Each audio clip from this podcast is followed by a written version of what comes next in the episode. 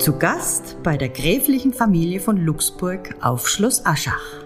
In der ersten Staffel steigen wir ein in die adelige Welt vom ausgehenden 19. Jahrhundert bis in das 20. Jahrhundert hinein. Wer waren die Grafen und Gräfinnen von Luxburg? Wie haben sie gelebt? Und was haben sie in Aschach gemacht?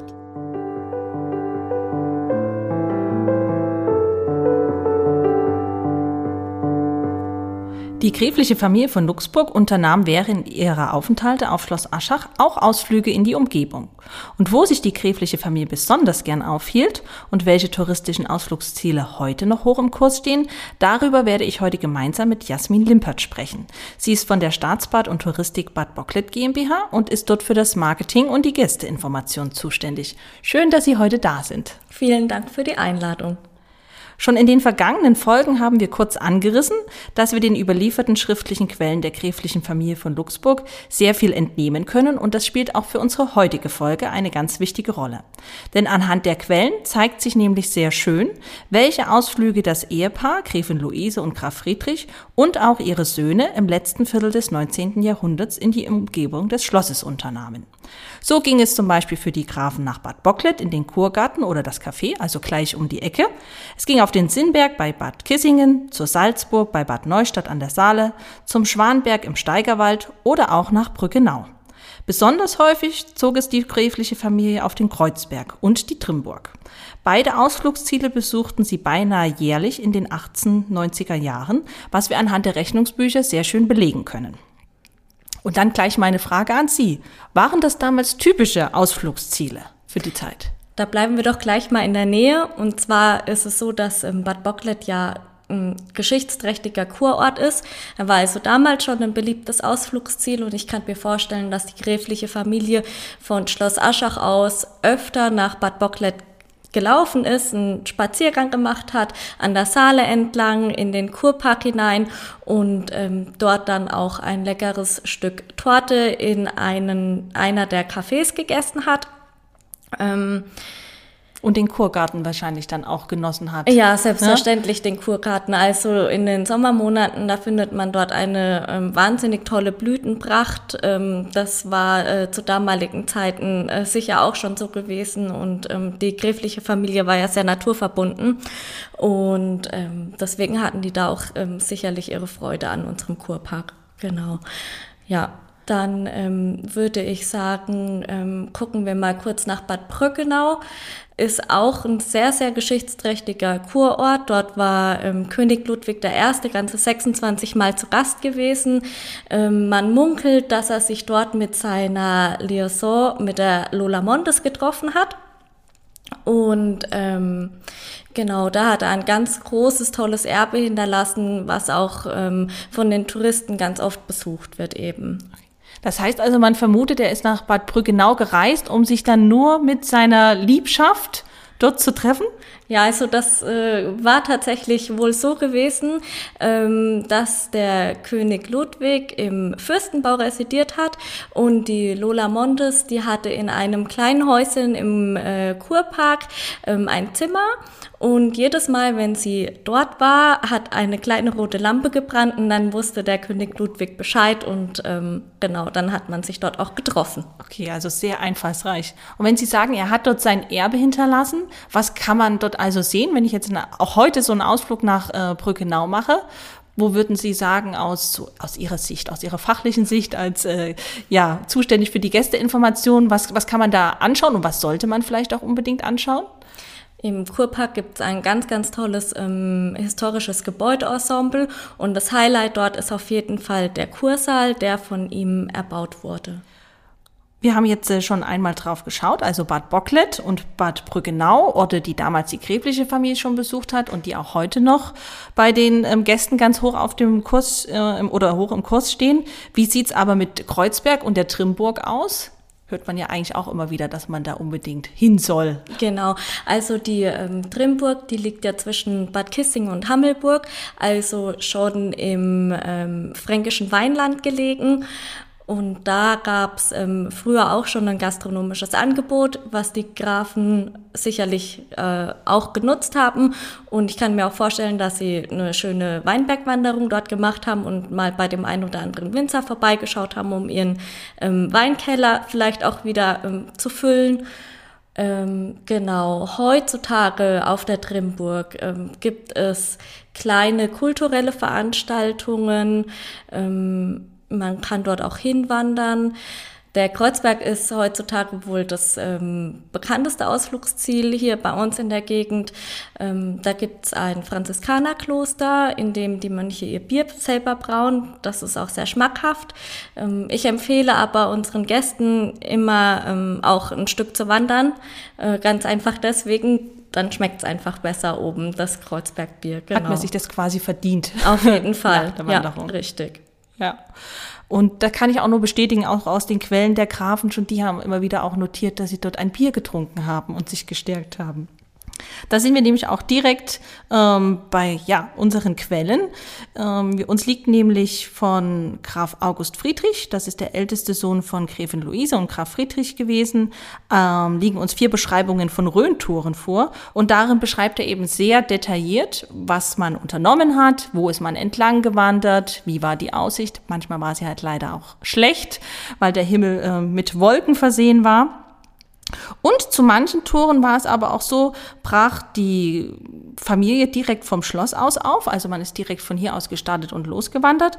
Aber bei anderen Touren ist man auch erstmal ein Stück mit dem Wagen gefahren, also mit der Kutsche und dann erst ab einem späteren Zeitpunkt gewandert. Man hat immer die Aussicht auf den Bergen genossen. Also das zieht sich auch so bei den Grafen durch. Das war ganz wichtig. Man wandert, man besteigt Berge, weil man einfach auch eine Aussicht genießen möchte. Man hatte natürlich auch immer Proviant dabei. Man kehrte auch ein. Das Bier haben wir gerade schon besprochen. Und im Kloster zum Beispiel auf dem Kreuzberg hat man dann auch tatsächlich eine Führung zum Beispiel auch wahrnehmen können. Wie reist denn der, der Gast heute, wenn er unterwegs ist? Kutsche, vielleicht weniger. Ähm, aber mit was ist man da unterwegs, wenn man hier die Gegend erkundet? Unsere Gäste, die können tatsächlich mit den äh, Freizeitlinien des Bäderlands Bayerische Rhön in viele verschiedene Ausflugsziele unserer Gegend fahren. Äh, tatsächlich sogar vom Kurpark Bad Bocklet aus auch zum Kreuzberg. Der Bus würde auch direkt am Kloster halten. Ich empfehle aber tatsächlich immer wieder ein Stück zu wandern. Ähm, außerdem ist es so, dass Sie haben ja eben die Kutsche angesprochen. Ja.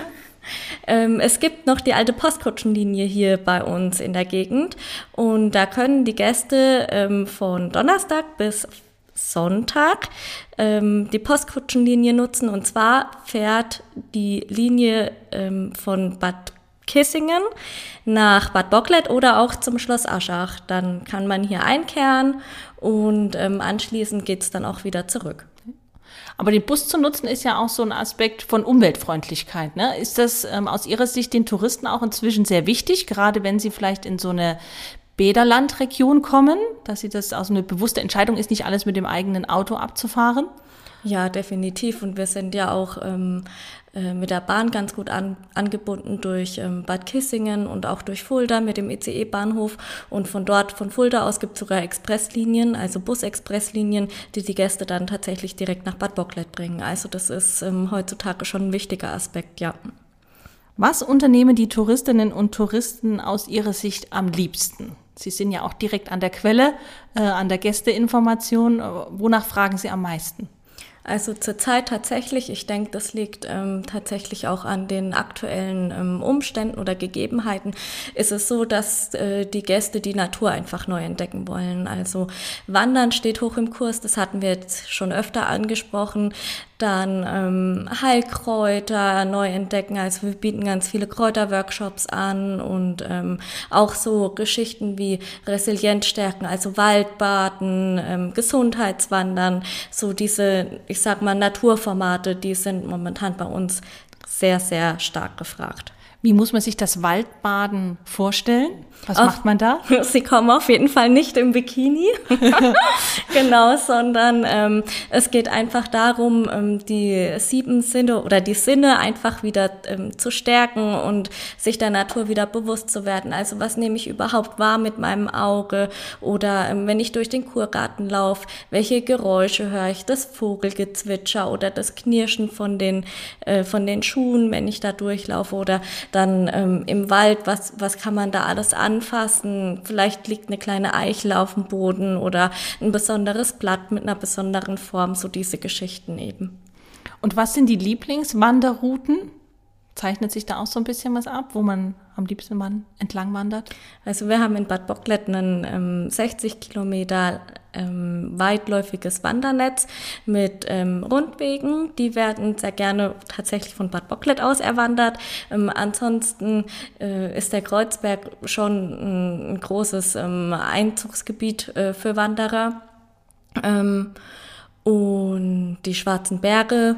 Mhm kann man auch gut erwandern. Da gibt es zum Beispiel den Basaltsee, ähm, der ist ein, auch ein beliebter Foto-Hotspot geworden ähm, über das letzte Jahr hinweg. Ähm, genau, ja.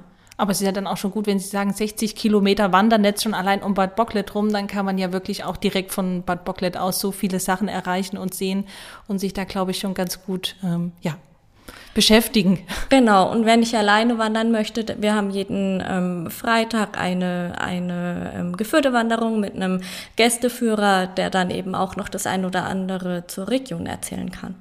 Sehr schön. Und wer natürlich viel wandert und viele Ausflüge macht, der muss natürlich auch was essen. Die Grafen haben wir schon kurz angesprochen oder auch das, das Bier, das haben die Grafen schon genossen. Ähm, was wird denn oder was ist aus Ihrer Sicht das, was man unbedingt in der Region aus der Küche probieren sollte, wenn man hier als Gast unterwegs ist? Dazu muss man, glaube ich, wissen, dass die ähm, Röner Küche eine sehr einfache Küche ist oder eine sehr rustikale Küche. Ähm, und für mich als Kindheitserinnerung ist es eigentlich so, wenn wir gewandert sind, ähm, jetzt kommt wieder der Kreuzberg ins Spiel. Ähm, der zieht sich wie ein roter der Faden durch. Der zieht sich wie ein roter Faden durch, ja, das ist tatsächlich so. Also im Sommer zum Wandern, im Winter tatsächlich äh, fahre ich dort auch Ski. Ähm, alles möglich. Genau, es ist alles möglich bei uns in der Rhön. Und äh, wenn, wenn, wenn, ich, wenn wir eine anstrengende Wanderung hinter uns hatten und wir saßen dann im, im äh, Klosterbiergarten, dann äh, gab es da tatsächlich das obligatorische Käsebrot mit einem ganz dicken ähm, dicken ähm, Käse drauf und es musste natürlich das Spezialgewürz sein vom Kreuzberg. Also das schmeckt auch nur da. Das ist ein Paprikagewürz und ähm, das wird mittlerweile sogar ähm, in regionalen Supermärkten verkauft, weil das einfach so außergewöhnlich schmeckt. Und das ist aber wie wenn man sich, ich würde es mal vergleichen, wie wenn man sich im Oliven ähm, aus Spanien mit nach Hause nimmt. Die schmecken da nicht, die schmecken nur in Spanien und so ist es mit dem, mit dem Käsebrot, das schmeckt nur auf dem Kreuzberg. Super Vergleich. Aufgepasst! Die gräfliche Familie von Luxburg unternahm während ihrer Aufenthalte auf Schloss Aschach viele Ausflüge in die Umgebung. Gern waren sie dabei zu Fuß unterwegs und genossen die abwechslungsreiche Landschaft. Beliebte Ausflugsziele damals wie heute sind der Kreuzberg und die Trimburg. Und auch für Sie habe ich zum Abschluss der Folge drei Fragen. Ich leg los. Frage 1. Welchen Ort, den einst schon die gräfliche Familie besuchte, besuchen Sie selbst gern und empfehlen diesen auch gern den Gästen weiter? Ich kann mich hier ganz schwer entscheiden, weil ich unsere Region einfach so gerne mag. Es gibt so viel ähm, zu entdecken und zu sehen. Ich äh, würde tatsächlich auch zum Kreuzberg tendieren, weil ich mich da einfach auch zu Hause fühle. Also ähm, ich habe es ja eben schon erwähnt mit dem Skifahren. Ähm, jetzt im Winter haben wir auch ganz oft ähm, Wanderungen oben am Kreuzberg gemacht, weil die Skilifte ja eben leider nicht aufmachen durften. Aber das war auch wieder eine ganz andere Erfahrung oben gewesen, im Tiefschnee laufen zu gehen. Und ähm, ja, es ist einfach ja schön. Frage 2. Was ist Ihr Lieblingsort auf Schloss Aschach? Ich äh, fand die, diese Sitznischen ähm, total toll, ähm, die es ja in den verschiedenen Räumen gibt. Und ich hätte wohl am liebsten in den Sitznischen im Speisesaal gesessen und hätte der Familie zugehört, wenn sie mit ihren Gästen ähm, ja einfach über das Zeitgeschehen gesprochen hätten. Und vervollständigen Sie den folgenden Satz. Nach meinem Besuch auf Schloss Aschach mache ich oder gehe ich? Dann gehe ich mit einem immer wieder äh, großen Wissensschatz äh, zurück in die Touristinformation und ich freue mich darauf, unseren Gästen ähm, ja, Schloss Aschach zu empfehlen, einfach einen Spaziergang äh, zum Schloss zu machen und dann hier ähm, ja, sich ähm, die Räumlichkeiten anzuschauen und einfach auf sich wirken zu lassen, wie die gräfliche Familie früher gelebt hat. Dann bedanke ich mich ganz herzlich, dass Sie heute da waren. Ich danke Ihnen auch für die Einladung. Im Staffelfinale werfen wir einen genauen Blick auf die von Graf Friedrich und Graf Karl erworbenen Kunstgegenstände. Wo kauften sie die Stücke und welche Bedeutung hatten sie für sie? Wie lässt sich die Kunst aus der heutigen Sicht einordnen und bewerten?